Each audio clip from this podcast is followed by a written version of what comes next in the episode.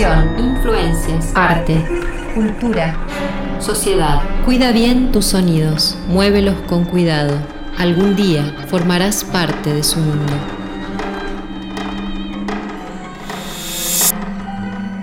Charlas contemporáneas.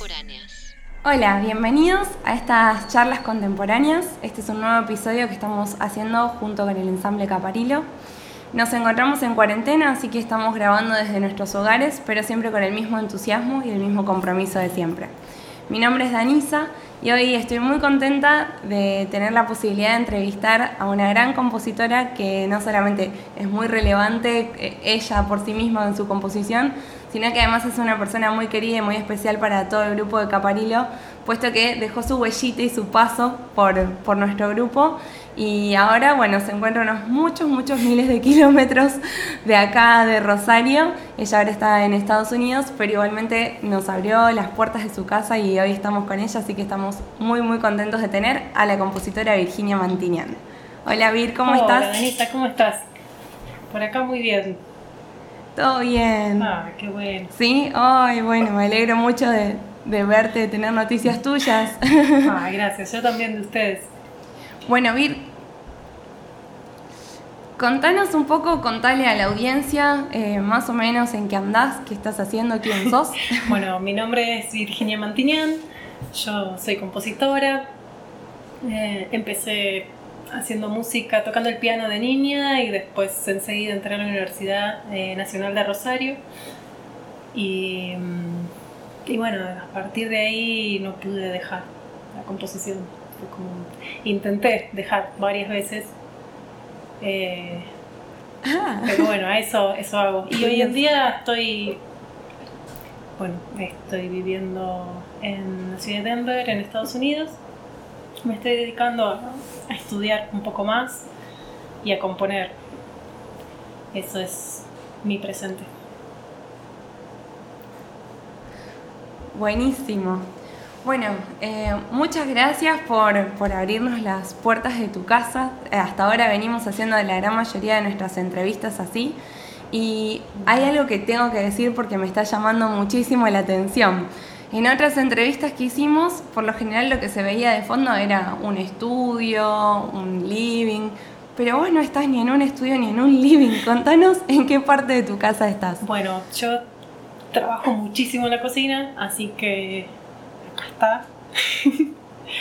Em, Buenísimo. Eh, Elegiste la cocina. Tenemos. Es un laboratorio prácticamente la cocina, así que sí, es un buen lugar para mí.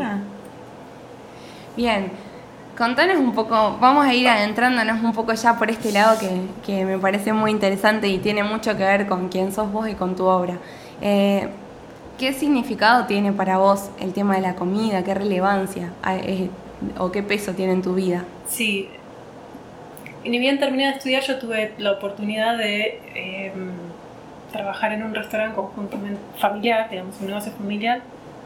Y, ahí fui descubriendo eh, que el lazo íntimo con, con, los demás era muy fuerte, tanto como la música.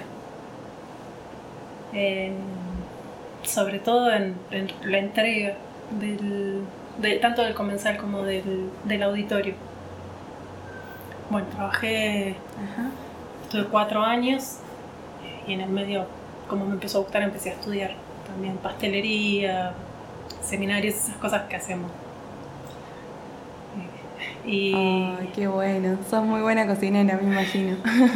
Algunas cosas salen bien, sí. Y sí. Así que mi trabajaba muchísimas horas.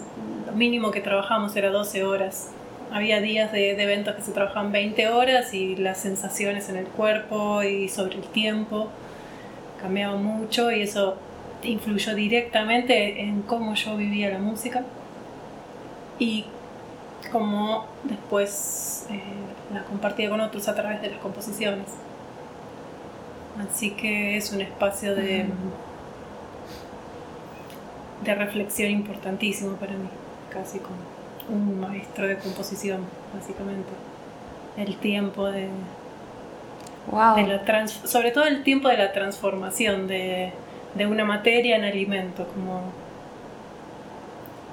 las decisiones, cómo afectan. Es súper interesante. ¿Y, ¿Y, crees que existe algo así como una especie de arte de la cocina, arte culinario? Eh, sí, creo que depende mucho de la perspectiva en la que uno se encuentra en el momento que se acerca. ¿no? Porque básicamente es algo que nos atraviesa todos los días. Necesitamos comer y de alguna manera entonces elaboramos eh, formas de llegar al alimento, formas de que eso que, consumimos, bueno, ahí se puede abrir un debate enorme, como alimento como salud o como veneno. Ya está la naturaleza del comportamiento humano en el medio que es complejísimo. No vamos a entrar en eso, pero sí creo que mm, creo en el arte culinario como un concepto que engloba las creaciones realizadas por los seres humanos para expresar una visión del mundo. Eh, Ajá. Qué bueno lo que, lo que estás contando. ¿Y tuviste alguna oportunidad de hacer alguna especie de cruce eh, experimental así entre comida y música? Sí. Hice, bueno, a partir del, del 2000... 7 cuando cierro el restaurante y vuelvo a componer, porque mientras tenía el restaurante componía muy poco, o estudiaba muy poco. Mostrar es más o menos, va siendo más o menos regular en los años, pero eh, hay momentos de mayor producción y otros que, bueno, muchas horas de trabajo fuera de, de la composición. Pero um, sí, te, eh, empecé con una pieza que se llamaba Marar, porque estaba perdida en, eh, en, cómo desarrollar esos materiales que yo tenía en el tiempo.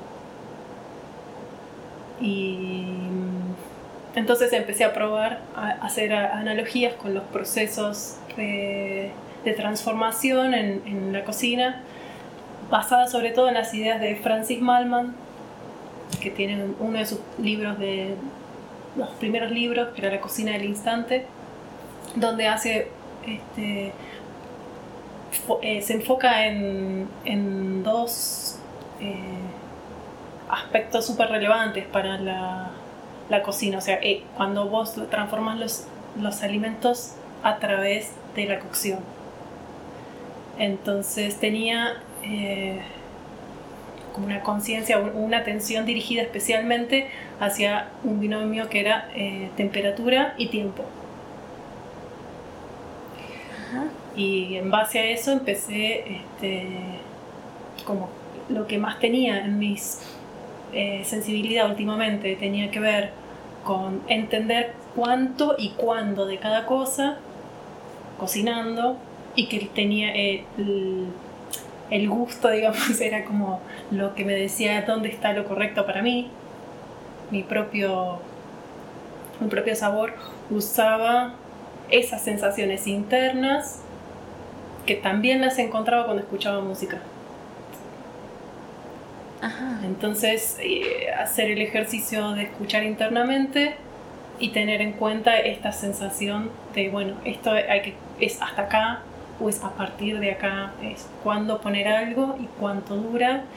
Entonces, eh, la analogía tenía que ver con la percepción interna en procesos artísticos que habitualmente los tenemos como compartimentos separados, como categorías absolutamente distintas en la práctica, como cocinar o componer.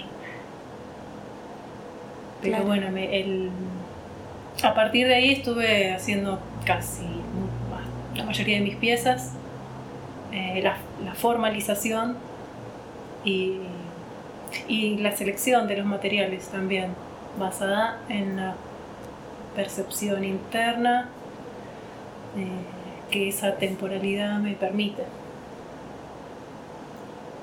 Claro.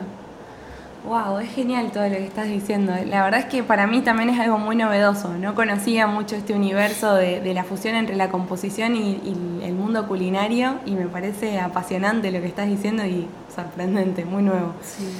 Y contame, Vir, además de, componer con este tópico de los alimentos y de los procesos de cocina, eh, ¿hay otras temáticas que te interese abordar en tus obras? Porque, perdón, pienso esto, ¿no? El mundo de la cocina me parece algo muy íntimo y está muy ligado a, que, a, la sonoridad de tus obras. Creo que cualquiera que escucha tus obras puede sentir esa calidez o, ese espacio introspectivo que se reproduce. Por lo menos esa es mi ah. percepción al escuchar tus piezas. Y me parece que el mundo de la cocina es un mundo muy personal, ¿no? Es un ritual que uno produce todos los días, como vos decías antes, con quién lo compartís, el momento de preparar tus alimentos. Eh, pero digo, ¿hay alguna otra temática que, llame, te llame la atención a la hora de componer? Eh, sí, los otros disparadores son las personas que me han conmovido en mi vida. la, la posibilidad de de amar, digamos, en un sentido amplio, no, solo romántico. Em, así que es grandes disparadores, sobre todo porque eh,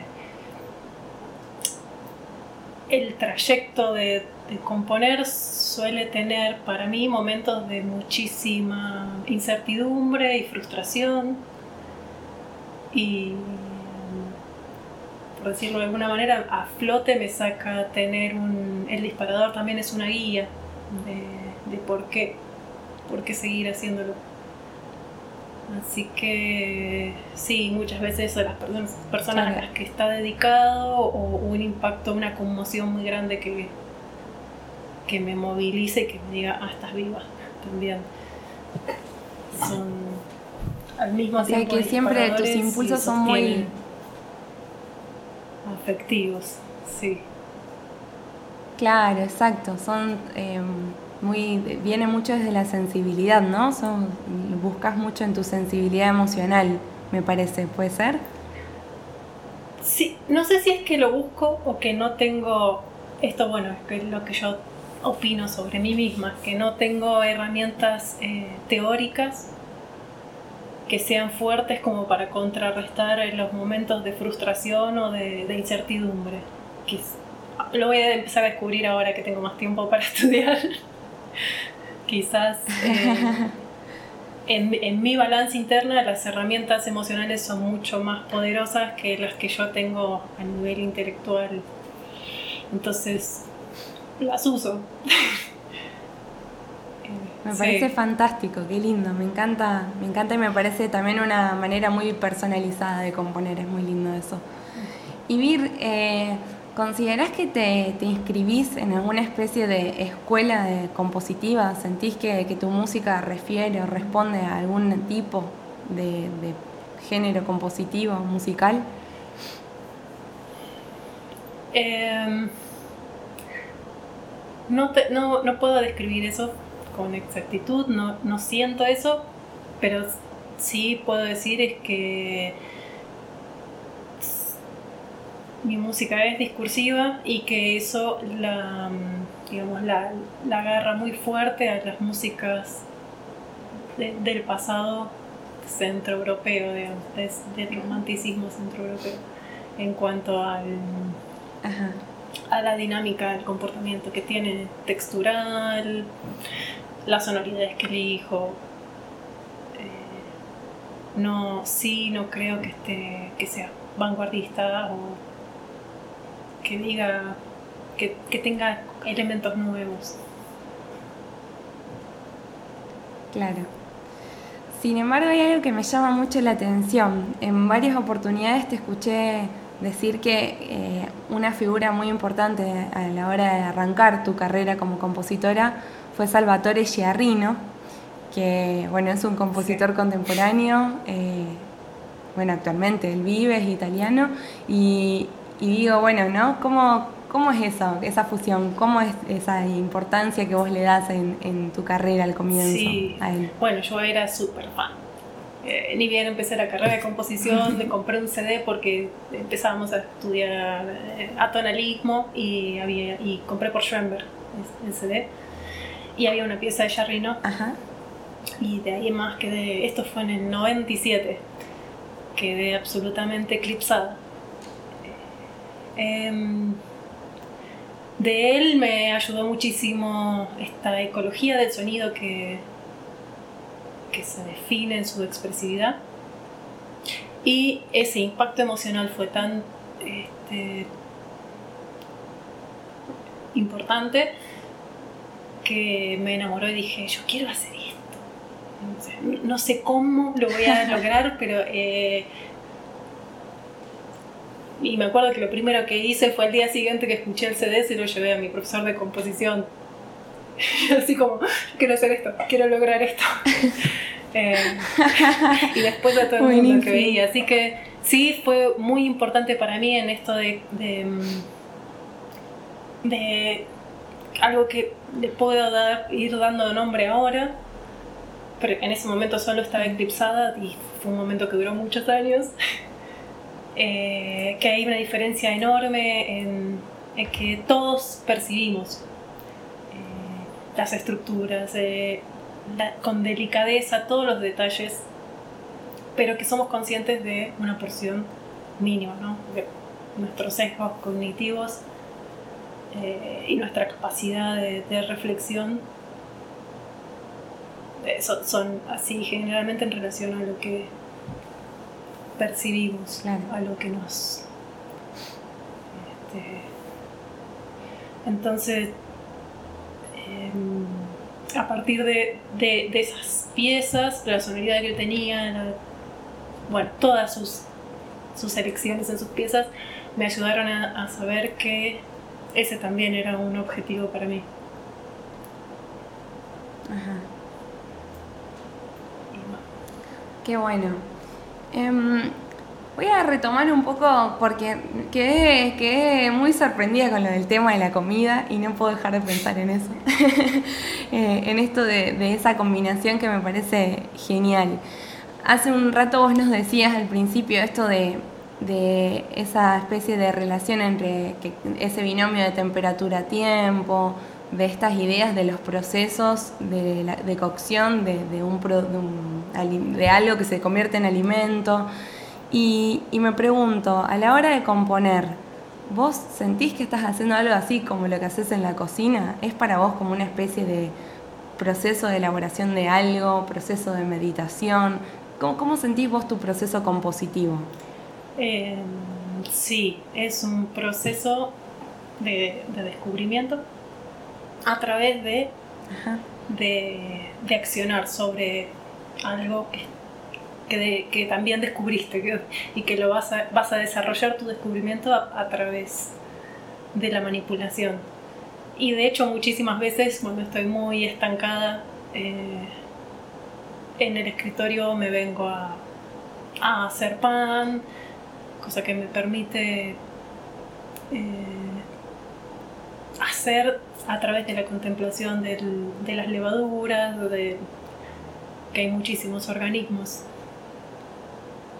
interfiriendo y que muchas veces las decisiones tienen que ver con eh, entender mm, la multiplicidad de, causalidades que modifican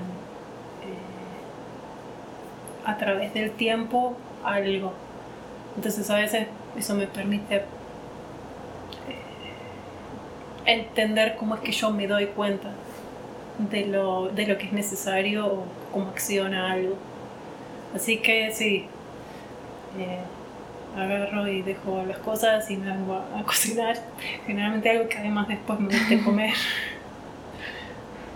Claro. Y si tuvieras que decirnos, no sé, una definición de lo que es para vos, para, para vos puntualmente, la composición, ¿qué nos dirías?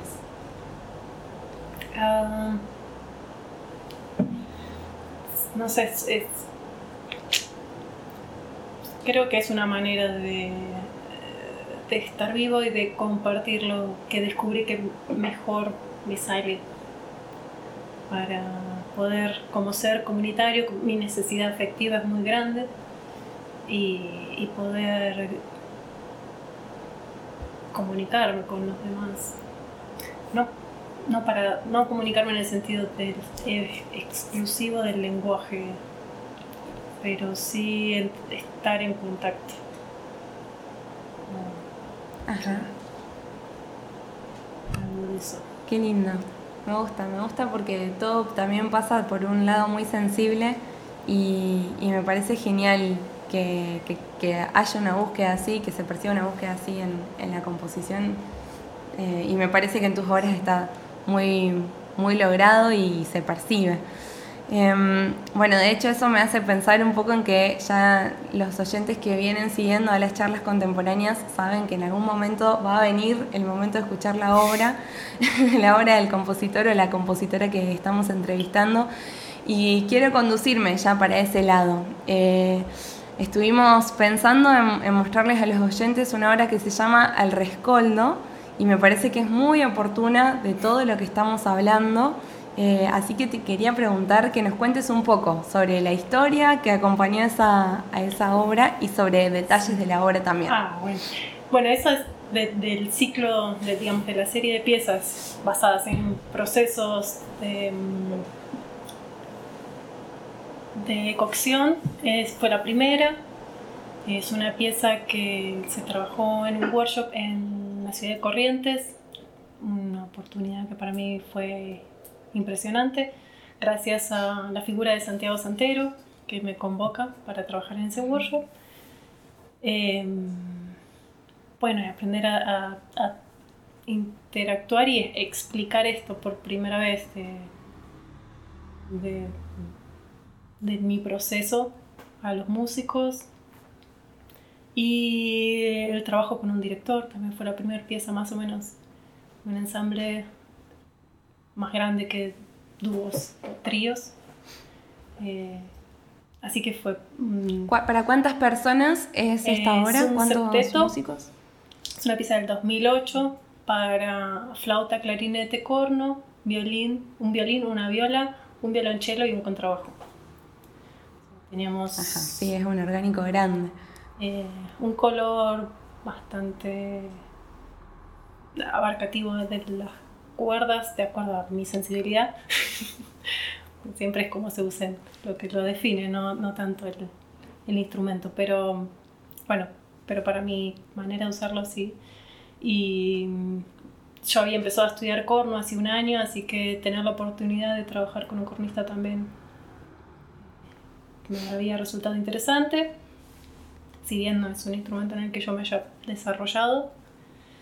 Eh, y, bueno, fue buenísimo poder ah, llevar a toda una pieza entera todo el proceso de, de elaboración del rescoldo, porque el rescoldo, o sea, el alimento no comienza cuando se empieza a cocinar, sino que hay una historia previa de, digamos, de la llama viva, pero la cocción y la transformación del alimento se da cuando ya la llama está, no está más. Cuando Ah, mira Cuando solo el interior de las brasas está candente, pero sin fuego, y, los alimentos se depositan sobre las cenizas, se, cubre también con cenizas y se espera el tiempo que sea necesario para que estén.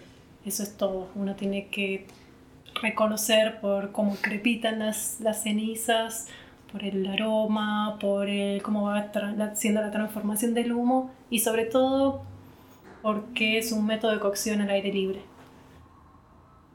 Eh, Ajá. Entonces. Bien, yo no, no, conozco mucho de esto, así que eh, a ver si termino de, de, entender bien la idea. El rescoldo es un proceso de cocción que se hace al aire libre es con brasas, pero en realidad uno empieza a cocinar el alimento cuando ya el fuego se apagó, ¿así es? Exactamente. Vos encendés eh, un fuego y, cuando está hecho cenizas, pero las brasas candentes abajo, ahí es donde empezás a introducir los alimentos. Ajá. Ah, está bárbaro. ¿Y qué tipo de alimentos se cocinan así? Eh, generalmente en nuestra cultura o sea, en Argentina el, rescoldo se suele utilizar paralelamente al asado. Ah. Entonces. Ajá, claro, es parecida la cocción. Claro. Eh, a un costadito se suelen poner cebollas, papas, zanahorias, eh, pimientos. Eh, generalmente Ah, buenísimo. alimentos que son delicados, que el porcentaje de agua es bastante alto. ese Mm. porcentaje de agua le va a permitir que, que tenga una cocción interna, que apenas se quemen por afuera, pero que, que internamente también va a tener, va a quedar el resultado similar a la de la brasa. Así que es bastante mágico Ajá. eso, solo por estar cerca toma su su forma, digamos, se, se lo hace propio, aunque después ya la brasa termine de, de apagarse. El alimento, digamos, Claro. hay como una mm, eh, transición de la naturaleza de digamos del, del, efec- del efector primero del que acciona el, el proceso y que el alimento queda transformado por ese proceso quedando igual al, al anterior entonces para mí era también con esto de conectar con la transmisión de persona a persona, creo que algo, si se quiere, medio espiritual, de conectar con alguien y después quizás tu vida queda transformada por eso. Bueno, de hecho, yo, como repito, muy ignorante del mundo de la cocina y, de la cuestión del rescoldo, me puse a buscar en internet a ver qué, qué era el rescoldo. Encontré una definición que explicaba un poco todo lo que me estás diciendo de la cocina, de la cocción, pero me llamó la atención que encontré otra acepción de la palabra, que de hecho me la anoté para, para leerla porque me pareció curiosa. Dice que rescoldo también puede ser el resto o residuo que queda de una cosa, en especial de un sentimiento, pasión o afecto. Y da un ejemplo de una oración que dice, que daba un rescoldo de esperanza a pesar del despecho y la tristeza. Como que rescoldo también se habla de algo sentimental. ¿Vos tuviste en cuenta esta doble acepción de la palabra o en realidad quisiste abocarte solamente al proceso de cocción? Creo que sí, que no mm, me encantaría poder separarlos, pero en general como que tengo una manera de estar, eh, aunque seamos siglo XXI, súper romántica. Romántica de esto del dramatismo, de las emociones, de cómo, cómo llegan y te, te invaden. Y me parece que aunque, aunque esté en momentos escribiendo, digamos, tratando de encontrar soluciones y tomar decisiones para poder hacer la partitura, terminarla, entregarla. Pensar en los, también en las personas que están después leyendo esa partitura, que están decodificando y que necesitan eh, instrucciones objetivas, independientemente de- del mundo dramático en el que uno esté. Pero no, no, no, no Sí, puedo sí. tener una separación clara, como... No quiero llamarlo confusión porque es negativo, pero de alguna forma sí, está ahí, hay, hay una intencionalidad en, en esa búsqueda. Claro. Bueno, ¿querés eh, agregar algo más para, en la explicación de la obra? Así ya eh, estamos como súper listos para escucharla. Claro. ¿Algún comentario más que quieres hacer? Eh, no, bueno, el fragmento que, que vamos a escuchar es a partir de, un, de un momento poderoso, ya la pieza está iniciada y hacia el final, la transformación hacia el final. Bien, bueno, vamos a escuchar entonces cómo es ese proceso compositivo inspirado en el rescoldo. Ah, claro. Eh, decimos los datos de la obra y de los músicos que tocaron. Contanos. Sí. Bueno, eh, la pieza se llama El Rescoldo, es una pieza para el septeto que nombré antes. En, esta, en la grabación es el, el trabajo que hicieron el ensamble Opera Nova de Zurich, eh, que el manager es Jean-Jacques Dun- Dunky y que el director invitado para trabajar esa pieza en el workshop fue Pablo Drucker también. Impresionante. Eh, creo que eso es todo. ¿De qué año es la obra? La pieza Recordame. es del 2008 y estuvo, el workshop se desarrolló en el marco del proyecto de experimentación artística de Corrientes, en la ciudad de Corrientes. Buenísimo. Bueno, entonces ahora sí vamos a escuchar este fragmento, ya iniciada la obra eh, de Al Rescoldo de Virginia Mantinian.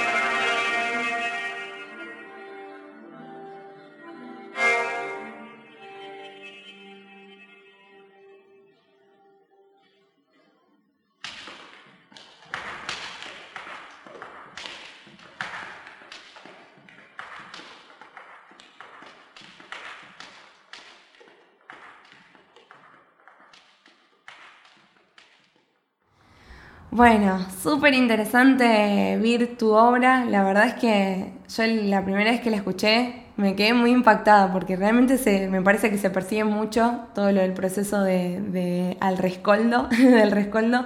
Y, nada, me encantó la obra, así que felicitaciones, muy, muy linda.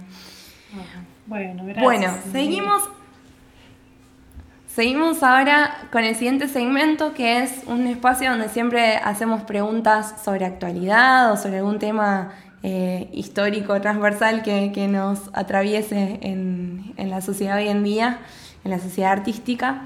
Y la pregunta que yo quería hacerte es, eh, ¿qué, ¿qué opinión tenés vos con respecto a esto de las divisiones de las artes? Hay gente que por ahí piensa que el arte es uno solo y que en realidad se manifiesta en las distintas disciplinas como la música, la danza, la pintura. Otros creen que no, que cada arte en realidad es individual y no tiene nada que ver una con la otra. ¿Vos qué opinión tenés con respecto a la idea de arte? Bueno, sí. Em, creo que esas divisiones son propicias para, el estudio. Creo que sobre todo son propicias para cuando uno se enfoca en, desarrollar eh, una destreza. Mm, me parece, no sé, determinante para nosotros el hecho de poder fraccionar, fragmentar, enfocar. Eh, para, no solo para el desarrollo de lo que, sobre lo que estamos accionando, sino para el desarrollo interno nuestro, no sé. Eh, nuestro como comunidad, al mismo tiempo de nuestro como, como individuo. Y, y el individuo no es como una persona atemporal tampoco. Tiene en sí misma todo un proceso de, nacimientos y muertes de, sí mismo, digamos, de partes de su organismo. No creo que en un individuo es un complejo orgánico que, no sé, así como somos el 80% de agua, también la mayor cantidad de nuestro ADN se corresponde a las bacterias que, que nos habitan y que nos hacen ser nosotros. Entonces, bueno, en algún momento cuando empecé a, a, tener curiosidad por, esta, por la biología humana, sin estudiar demasiado sobre eso, pero sí curiosidad, qué sé yo, lecturas de tiempo libre. Em, de a poco fui como descubriendo qué era un sesgo cognitivo y esta, esta noción idealizada que tenemos sobre nuestro, nuestro estar para poder definirnos, para poder agarrarnos. Y me parece que la división de las artes tiene que ver con eh, el paradigma con el cual nos reconocemos nosotros. Por un lado. Por otro lado, justamente por las capacidades y las limitaciones que tenemos, esa división puede ser fructífera para desarrollarnos. Así que... Eh, creo que tiene aspectos positivos pararse del lado de la fragmentación y, también tiene aspectos positivos entender que esa es una ilusión probablemente. Ok, bueno. Sí. Sí. Así que bueno. De nuevo, lo único que puedo hacer es eh, transitar de un lugar al otro agarrándome de mis propias memoria afectiva. Buenísimo. Bueno, Vir, eh, llega un momento que muchos de los que entrevistamos padecen terriblemente, que es cuando les pedimos que nos recomienden música, pero les pedimos que nos recomienden un compositor, una compositora o que traten, y siempre todos nos dicen, ¿cómo elegir a uno? Te queríamos pedir que nos recomiendes algo para escuchar. Bueno, em, sí, mi recomendación es una es sobre la producción de una compositora joven que vive en, La Plata actualmente, que se llama Antonella Copertari. Eh, y qué sé yo, supongo que es mi naturaleza esto de ser fan y de seguir algunas, algunas cosas. Eh, de alguna manera con no me había pasado que encontré esa obra y estuve mucho tiempo reescuchando muchas veces la misma pieza y actualmente me pasa con, con esta pieza que se llama Acá todavía, que es del 2018 de esta compositora Antonella, así que esa es mi recomendación. Buenísimo, ¿sabes si está disponible para escuchar en internet en algún sitio? Sí, eh, acá todavía está en YouTube pueden poner Antonella Copertari en YouTube y creo que salta su canal y ahí está, está la pieza. Bueno, me encanta que estamos resolviendo todo entre chicas, esto está buenísimo, así que recomendamos a Antonella Copertari eh, que la busquen en YouTube, así escuchan su obra. Semáforo de cuarentena. Y ahora sí, llegamos ya casi, casi al final de esta entrevista. Eh, vamos a pasar a un momento un poquito más divertido, más lúdico, eh, que es el famoso semáforo de cuarentena. Este es un juego que, en el que invitamos a los, entrevistados a que ubiquen a tres artistas en el, rol de un semáforo. Es difícil, ya lo sé. Eh, no, no tiene ninguna relación directa ni ningún código específico pero tenés que elegir a uno de estos compositores para ubicar en el color rojo del semáforo, otro en el color amarillo y otro en el color verde. Los tres compositores son, yo te los digo, vos pensalo, te damos un ratito. Kaya Sarajo, Sariajo, perdón, Jacinto Chelsea y eh, Salvatore Giarrino. Mientras Virginia piensa en, en, cómo va a ubicar a estos compositores en el semáforo, te invitamos a que nos dejes en los comentarios o que también selecciones vos cómo vas a hacer para ubicar a estos compositores en el semáforo. Por acá arriba va a estar apareciendo un cartelito. Em, así que también queremos saber tu opinión y cómo ubicarías vos este semáforo de cuarentena. Ahora sí, volvemos con vos, Vir, a ver cómo queda el semáforo.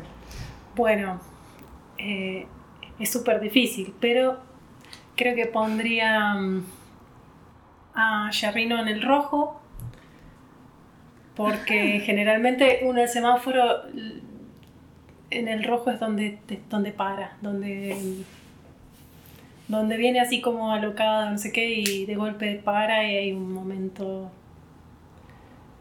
eh, que para mí puedo eh, asociarlo con, el eclipse o la conmoción. En un principio, y por otro lado, es como, bueno, todo lo que sucede cuando estás parado mientras esperas para seguir. La, visión interna, acordarse de cosas que, que aparentemente que vienen de como de la nada. Bueno, eso. En el amarillo creo que lo pondría Chelsea. ¿no? Como para prepararme y, descubrir un montón de cosas sobre, sobre todo por su naturaleza improvisadora. Es como ese. sí. Eh, y en el verde pongo a Kaya, si bien, sí, como para andar, andar para hacia adelante, hacia un futuro, qué sé yo. Buenísimo, me encantó, me encantó la lógica que le buscaste al, al semáforo y cómo quedaron ubicados estos compositores. Bueno, Vir, hemos llegado ahora sí al final de la entrevista. Te agradecemos muchísimo tu tiempo y, que bueno, nos hayas eh, invitado a tu casita para hacer la entrevista. Gracias. Eh, bueno, recomendamos a todo el mundo que la busquen a, a, Virginia en las redes y que pasen a escuchar al rescoldo completo, que es una hora que vale la pena, y las otras horas también. Y bueno, ahora sí, entonces ya nos despedimos y esperamos que nos veamos en el, próximo episodio.